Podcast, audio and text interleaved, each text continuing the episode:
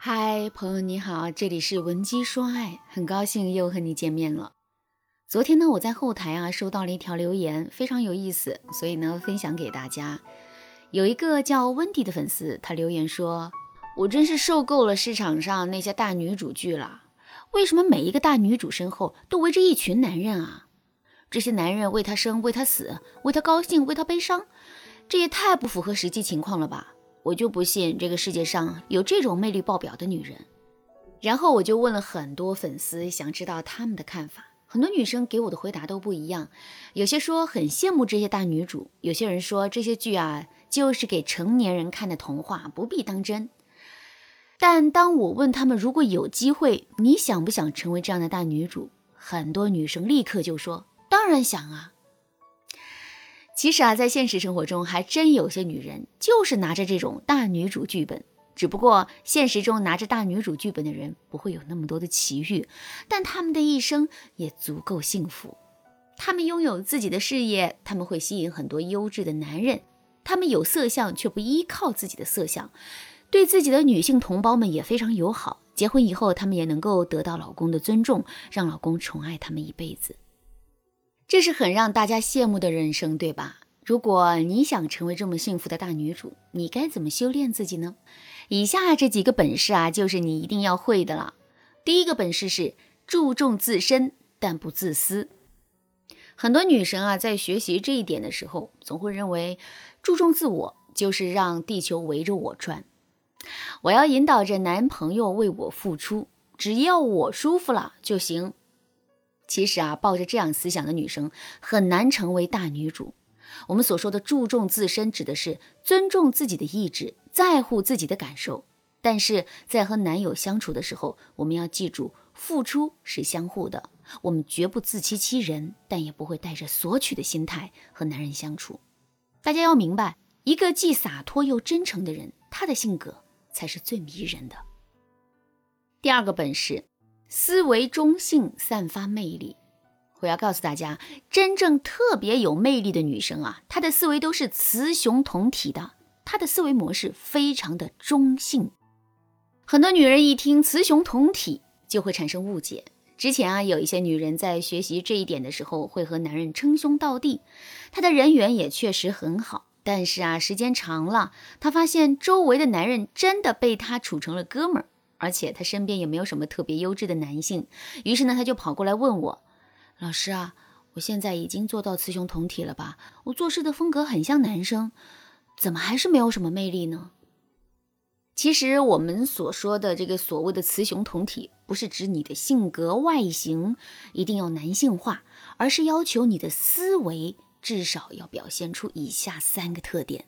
第一个特点是对待事业要认真，你要非常注重你的事业，注重你个人的成长，不要去围着男人转。但你可以引导男人理解你的立场，为你付出。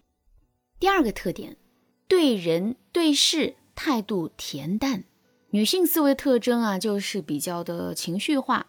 如果你想做到思维中性，你的情绪就一定要稳定一些了。你说话的语速和神态都不要太急躁、太情绪化。即使你的事业没有那么成功，你的眼界和态度一定要自然大方、积极向上。在平时，你可以培养一些你和男人的共同话题，比如说，你可以和他一起聊一聊球赛，可以和他聊一聊他会喜欢的东西，并且你要让他知道，你对这些东西也是有一定的造诣的。那在和男生相处的细节上呢，你不能太男性化啊，要注重散发女性的魅力，比如说，你要会示弱，会主动认可对方，及时给对方积极的回应，这些高情商的应对技巧，你还是要掌握的。如果你真的能做到这两点，那你中性化的魅力就能够发挥出来了。那这时候你就有三分大女主的样子了。接下来啊，我要告诉大家大女主最重要的特征。如果你能够掌握第三点，那么你的魅力就会提升好几个段位。那这时候你吸引到优质男性的概率是最大的，并且呢，你会特别容易吸引到对你自身和事业非常有帮助的优秀男性。如果你想进一步学习能够成为大女主的实操技巧，添加微信文姬零三三，文姬的全拼零三三，让我来帮助你实现心愿。好，那除了以上的两个特征以外，第三个特点啊，就是沟通能力。能和思维中性的女人谈恋爱是男人的福气，这不是我的结论啊，而是我在调查了五十位有资产的男学员之后，他们自己总结的。为什么这么说呢？我先问大家一个问题：你知道女人和男人恋爱的时候最让男人头疼的是什么吗？第一点，需求不明确，说话拐弯抹角。比如，有时候你想让男人给你买个包，但是你就是不说，就让他去猜。弯弯绕绕的说一堆话，就是不想提自己，就是不提自己想要什么。有时候男人已经是很努力顺着你的话往下接了，但他还是看不出你的真实需求。这时候你就会生气了，你会觉得天哪，我的暗示这么明显啊，他还不懂吗？对方可能是不懂，也可能是装不懂。但无论怎么样，你想用拐弯抹角的方式达到你的目的，会很难。因为一个男人如果真的不懂你的暗示，你说一车话都没有用的。如果对方装作不懂，同样你说十车话也没用。而且啊，装作不懂你需求的男人，他会觉得你是一个比较好糊弄的女人。你越千沟万壑，他越波澜不惊，最后生气的只能是你自己。第二点，总是期望对方无条件的付出，喜欢和对方玩猜心游戏。很多女生在恋爱的时候都会想，如果他爱我，他就应该懂我，怎么怎么怎么样。那这就是典型的女性思维了，永远在等一个会懂你的人。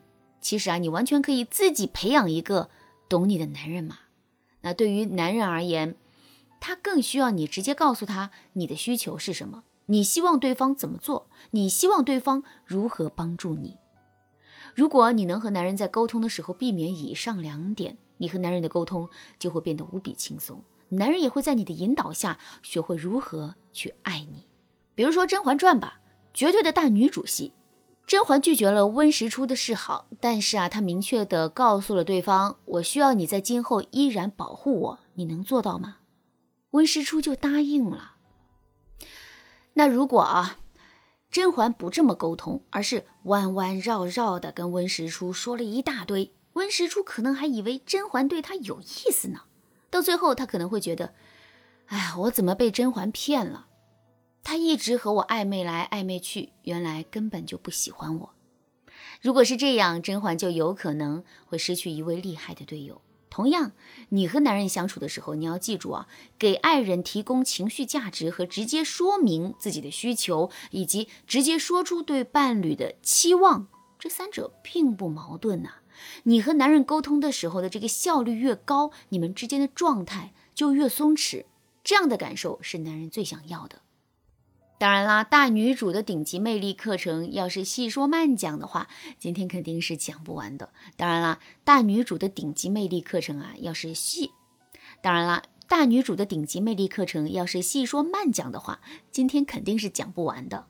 那我今天说的也是一些入门的皮毛，如果你能听懂我今天讲的这些内容，那你肯定是一个很有福气的女生。如果你想进阶成为魅力四射的大女主，让你的婚姻幸福，让你的人生变得轻松，你可以添加微信文姬零三三，文姬的全拼零三三，让我带着你一步一步进阶成为顶级的魅力女神。千万不要错过这个机会哦！好啦，那今天的内容就到这了，感谢您的收听。您可以同时关注主播，内容更新将第一时间通知您。您也可以在评论区与我留言互动，每一条评论、每一次点赞、每一次分享，都是对我最大的支持。闻鸡说爱，迷茫情场，你得力的军师。